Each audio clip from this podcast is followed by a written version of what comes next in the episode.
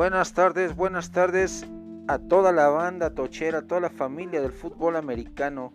Les saluda su amigo y hermano de quarterback o Eggman, Marco Antonio Ponce, en una nueva emisión de su programa Quick Offense, ofensiva rápida, 4 downs y punto extra, donde eh, me toca analizar y dar mi comentario y análisis posterior de los cinco partidos que elegí de la semana 1 de esta temporada naciente de la NFL.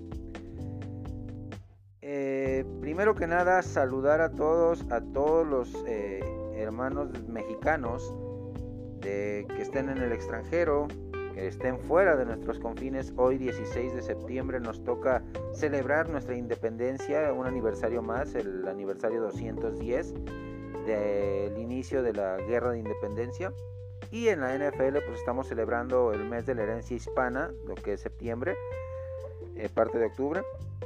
Y honrar a jugadores como Tom Fields, receptor abierto, nacido en Guadalajara, Jalisco, como Ted Hendricks, aquel gran ala defensivo de los, Raiders de Oakland en los 70, parte de los 80, hoy de Las Vegas.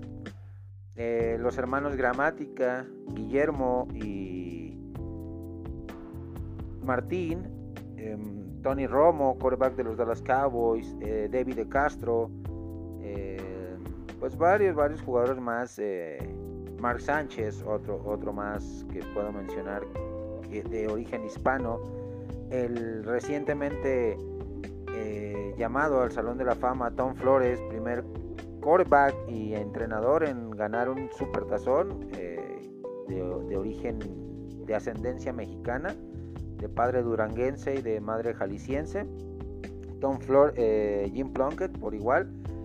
Y empezamos este programa con el análisis de el Kansas City contra Houston, el partido que dio apertura a la temporada 2020 de la NFL, con victoria para los campeones reinantes eh, jefes de Kansas City por 34-20, donde vimos a un eh, Deshaun Watson recién firmado su extensión de contrato por más de 175 millones de dólares y 4 años que tuvo un buen partido, tuvo un partido discreto, sí se notó errático en ciertos momentos, pero pues eh, tuvo 20 pases de 30, 20 completos de 32 intentos para 253 yardas, una de anotación y una, y una intercepción.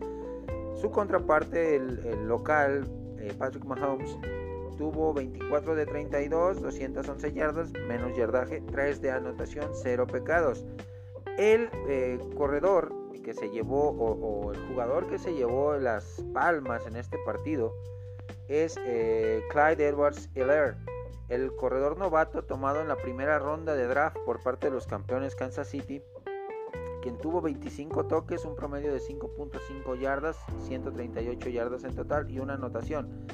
Fue un partido intenso, fue un partido eh, bien jugado por parte de los dos equipos donde el trabajo físico, al igual que en todos los demás partidos, eh, las defensivas, pues sí fue un poquito dudoso, se vieron rígidos los jugadores, eh, se vieron faltos de, velocidad de juego como, como tal, porque no hubo pretemporada, todos lo sabemos. Simplemente pues fue un partido donde David, David Johnson también eh, flamante adquisición de los eh, Texans en aquel polémico cambio con Arizona eh, por de, de Andre Hopkins tuvo 11 acarreos, 77 yardas y un touchdown. O sea, un buen partido en general para los dos equipos.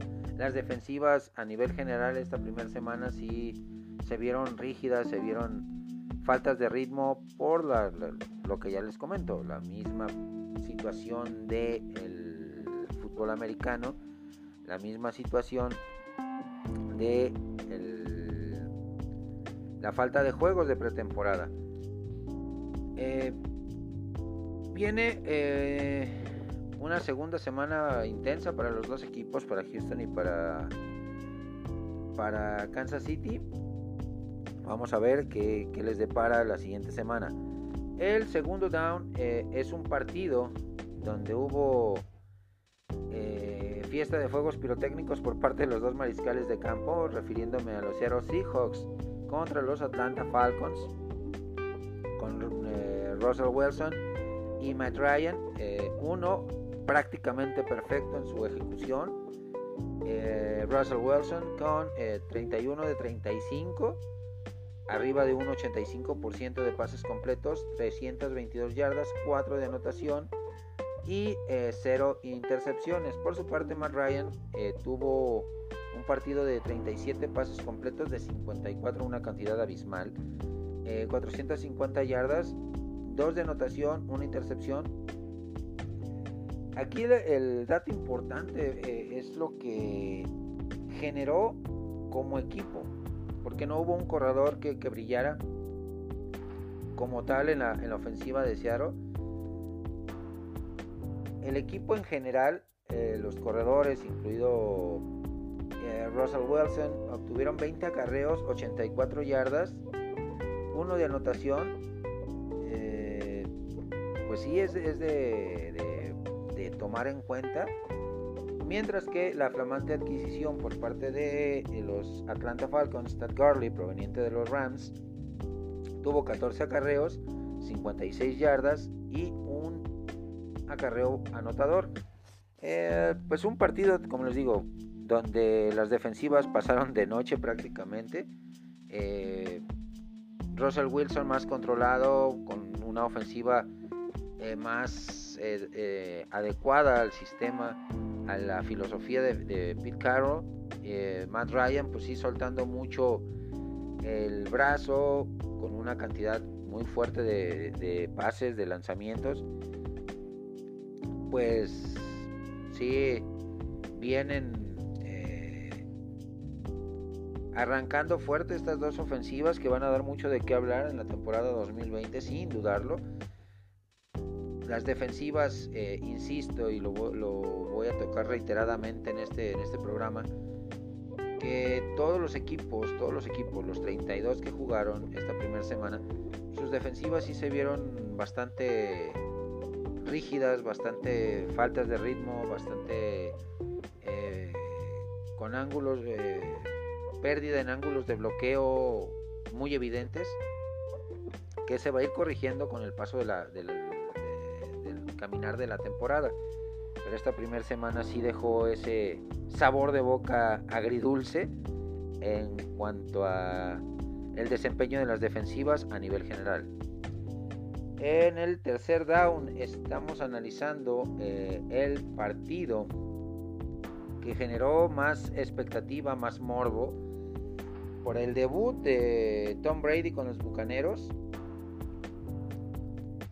que se enfrentaba a otro futuro miembro del Salón de la Fama, sin dudarlo, Drew Brees, eh, y que el resultado fue favorable para los Santos de Nueva Orleans que jugaron en su estadio en el Mercedes-Benz, donde eh, se llevan la victoria por 34 puntos a 23. Un desempeño mediano de Tom Brady, eh, con 23 pases completos de 36 intentos, 260, 239 yardas, 2 de anotación y 2 intercepciones. Esas dos intercepciones, una regresada por eh, Jenkins a la zona de anotación. Por su parte, Breeze, 18 eh, de 30, 160, dos pases de, anotación y cero intercepciones. También, eh, pues son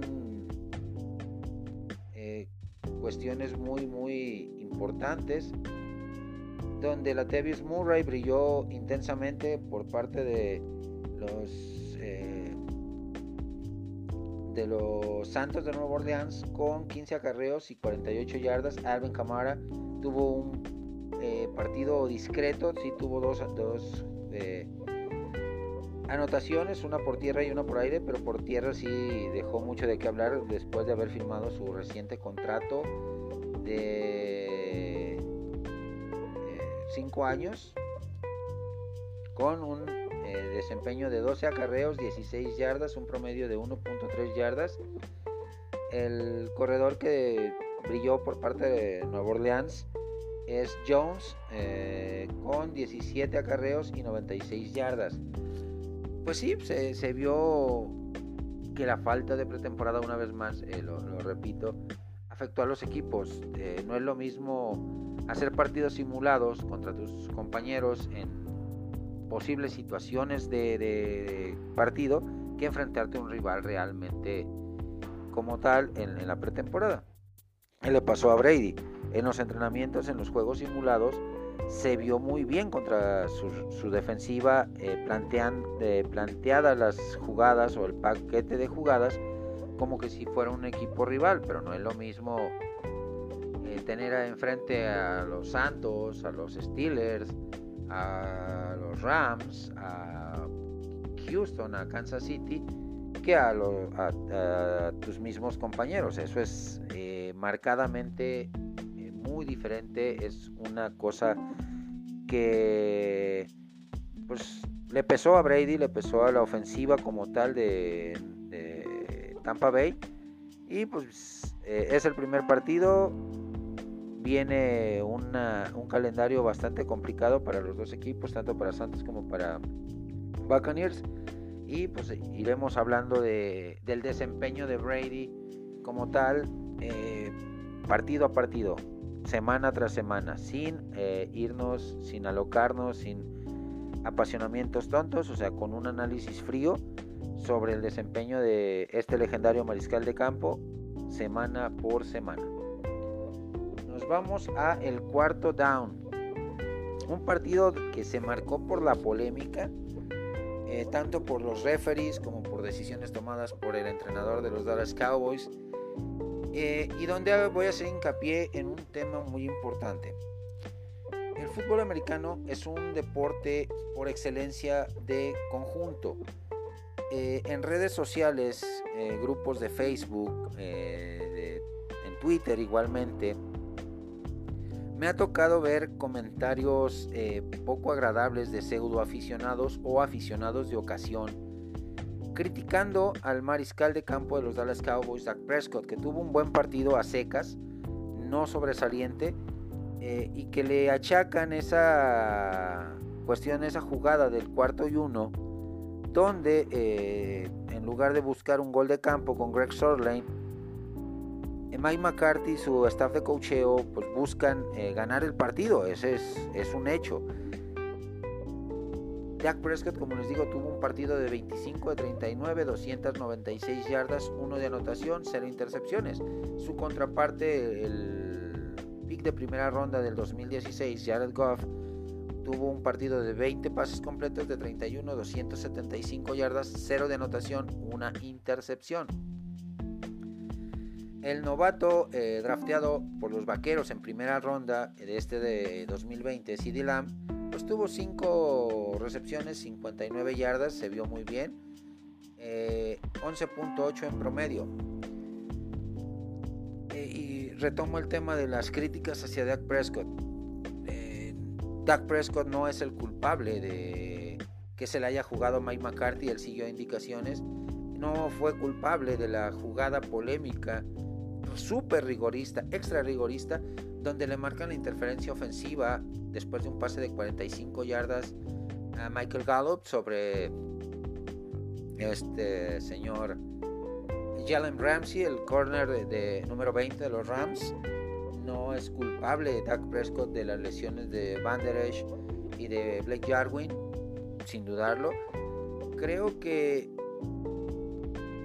cuando, cuando gana el equipo, sí gana todo el equipo y no reconocen la labor de un solo jugador. Pero cuando se pierde, lamentablemente los pseudo aficionados, como lo digo, y los aficionados de ocasión, luego luego a la yugular sobre Dak Prescott, sobre que está que no merece los 31.7 millones de dólares que firmó como etiqueta franquicia. Señores, hay que ser objetivos, críticos, no nomás eh, escribir o redactar en, redes sociales porque estás detrás de un perfil y, porque, y no porque estés analizando al 100% un partido. Así de sencillo. Eh, para mí fue un buen partido de, de, Dak Prescott. La defensiva, pues sí, esa jugada tan polémica que ya les mencioné. Otra en el primer cuarto donde se le debió de haber marcado castigo en la primera ofensiva a los Rams. Eh, ¿Por qué? Porque se les había acabado el reloj de jugada y su entrenador Sean McVay sale corriendo eh, a pedirle el tiempo fuera al juez de línea y este se lo concede cuando el reloj ya estaba marcando ceros. O sea, eh, todo este tipo de situaciones eh, pues marcaron con polémica fuertemente este resultado de 20-17 de los Rams.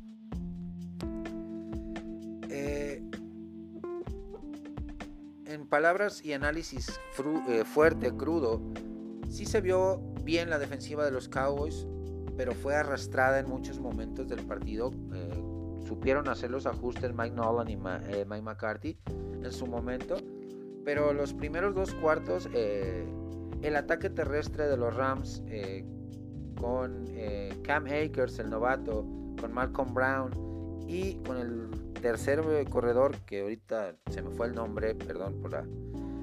Pues dominaron y, arrastraron a la defensiva. Un Everson Griffin que se vio ansioso y le marcaron tres castigos de eh, fuera de lugar. Eh, un Aldon Smith que jugó muy bien. Un Banderesh que empezó muy bien el partido, pero lamentablemente salió por la lesión en la clavícula y se perderá el resto de la temporada. Un Sean Lee que no jugó. Eh, pues fueron factores importantes para el derrotero de este partido para que pues se inclinara la balanza a favor de los Rams. Eh, pero fue un buen partido por parte de Dak Prescott y señores, insisto, todos esos pseudo aficionados de los Dallas Cowboys, todos esos aficionados de ocasión, analicen el desempeño de, un, de, los, de todos los jugadores y cuando ganen, se gane el partido, eh, apoyen al, equipo, no critique nada más por criticar a Dak Prescott. Tuvo un buen partido, no tuvo intercepciones, casi 300 yardas. Hay que irnos más a fondo, no nomás eh, ensañarse sobre un coreback que le ha dado estabilidad a la posición desde el retiro de Tony Romo, que fueron eh, buenas temporadas con Romo. Se llegó a postemporada las primeras instancias con el, el de Musis Coahuila, eh, Tony Romo en su carrera profesional le faltó talento. Ahorita hay claras, claras eh, situaciones que también marcaron este partido, como la falta de un centro confiable. Y no es por tirarle a Joe Looney, el centro actual de los Dallas Cowboys, pero no es eh, un centro que esté a la altura de lo que merece este equipo. Lo digo porque por el simple hecho de que remontémonos a hace dos años, a 2018, cuando eh, este señor Joe Looney cubrió la ausencia de Travis Frederick, el centro titular, anunció por primera vez su retiro de la NFL por el padecimiento de Julian Barré, que resultó eh, en su regreso en 2019, que fue un buen año para la línea ofensiva de los Cowboys, pero ese 2018 que Joe Looney toma la batuta de la línea ofensiva como centro, como ancla, Dak Prescott sufre 58 capturas de quarterback, solo 4 capturas abajo de Sean Watson de Texans, eh, que tuvo 62. Eso, pues, al final de cuentas, si vieron bien el partido, si lo analizaron bien, la mayor parte de las cargas eh, que llegaron eh, durante el partido de domingo por la noche llegaron por la parte del centro de la línea. ¿Por qué? Porque saben que Joe Looney no es la, solución. Tenemos a Tyler Viadas, eh, drafteado de Wisconsin este 2020, que pues lo van a meter poco a poco y, le veo más eh, argumentos que a Joe Looney, eh, muy parecido eh, Viadas a lo que viene siendo el, la forma de juego y de liderazgo que imponía Travis Frederick, la inteligencia para adelantarse a las jugadas y a las llamadas defensivas. Pero sí, viene Joe Looney es cumplidor, es un eh, jugador que funciona más como guardia que como centro. Pero pues eh, Mike McCarthy, su entrenador de línea ofensiva, decidieron ponerlo como centro y pues, si no la vamos a jugar con él, eh, no debemos de criticar tanto el desempeño de Prescott porque va a estar siempre bajo asedio, bajo presión de las defensivas rivales. Eh, pues sí, eh, como les digo, Sid Lamb tuvo un buen partido. Ezequiel Elliott igual, no llegó a las 100 yardas, pero pues estuvo cerca. Y pues se vienen duelos importantes eh, a partir de la segunda semana de estos dos equipos. Igual eh, las emociones van a ir creciendo. Y cerramos esta ofensiva rápida con el punto extra. El juego de lunes por la noche, uno de los dos. El de Titanes contra Broncos de Denver en Mile High Stadium. Que se lo llevó apretadamente el juego el equipo de Tennessee por 16 puntos a 14, donde se dio pues una situación atípica con el pateador de los Titanes, Goskowski, que falló cuatro goles de campo, cuatro intentos durante el partido, y el último que fue para ganar el partido, para sellar la victoria, lo consiguió. Azares y cuestiones del fútbol americano. Recordemos eh, con, este, con esta jugada lo que pasó en los playoffs del 98 entre Green Bay y San Francisco. Si mal no recuerdo fue en el 98, eh, donde Terrell Owens eh, soltó, si mal no recuerdo, seis pases eh, al quarterback de los San Francisco 49ers en aquel entonces, Steve Young o Jeff García y en la última jugada, en medio de tres defensivos, logra la recepción eh, faltando pocos segundos y eh, llega a generarse eh, lo que históricamente se conoce como The Catch número 2 o parte 2, la atrapada número 2. La primera fue de Doy Clark en el 81 contra los Dallas Cowboys en la final de conferencia, faltando 58 segundos. Que dejó tendidos en la lona a los vaqueros por marcador de 27 a 28 favor San Francisco. Pues en este partido, eh, la primera mitad marcada por una dura defensiva de Denver que mantuvo controlado al menos de 50 yardas al mejor corredor de la temporada pasada, Derek Henry, eh, pero explotó en la segunda mitad y logró su cometido, más de 100 yardas, 116 en 21 acarreos Ryan Tannehill, 28 eh, de 43, 249 yardas y 2 de anotación. Muy buen desempeño de, de Tannehill. Eh, sabemos que es un quarterback administrador, un quarterback que no te va a generar partidos de más de 500 yardas o más de 350, pero que sabe eh, distribuir el balón con el talento que tiene a su alrededor. Y pues Derek Henry bajo el mismo tenor de la temporada pasada, dominante, explosivo, que va de menos a más en los partidos, que las primeras mitades siempre fueron complicadas para él, pero explotaba en las segundas mitades, dejaba eh, mejores argumentos futbolísticos en las segundas mitades que en las primeras mitades. Y por parte de los Broncos de Denver, eh, la adquisición de Melvin Gordon les cayó como anillo al dedo. Apoyó mucho a la, ofensiva. Tuvo 16 acarreos, 78 yardas y una jugada de anotación por carrera. El joven egresado de Missouri, Drew Locke, que está en su segundo año, eh, pues tuvo un partido discreto, con 22 pases completos de 33 para 216 yardas y una jugada anotadora.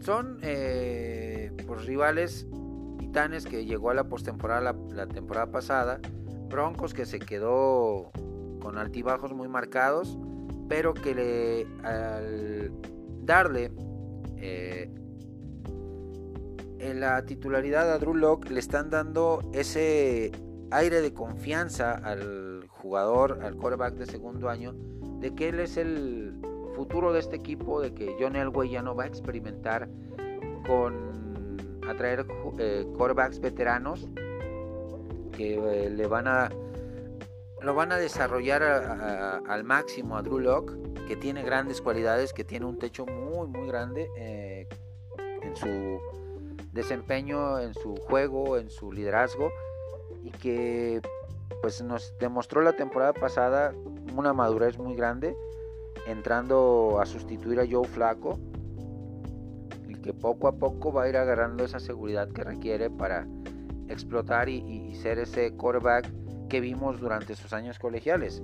Aquí la nota la dio eh, lamentablemente la pérdida por toda la temporada del líder defensivo de los Broncos de Denver, Von Miller, que se lastimó el tendón de Aquiles y pues estará fuera el resto de la temporada. Vamos a ver qué hombres lo pueden suplir en cuanto a liderazgo, en cuanto a eh, intensidad en, su forma de jugar, en la inteligencia que imponía para mandar las jugadas defensivas. Pero van eh, el Broncos de Denver, su staff de cocheo, pues van a tener que buscarle ese compañero a Bradley Chubb en la defensiva para sustituir a eh, Von Miller. Me despido mis amigos con un hasta pronto. Les haré llegar eh, el día de mañana el previo de los cinco partidos de la semana 2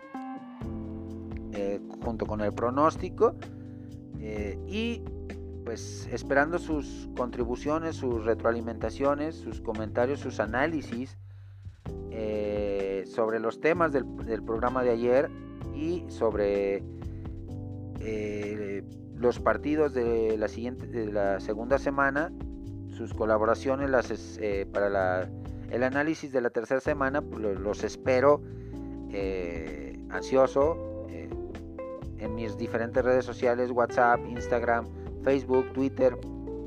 Me despido hasta la próxima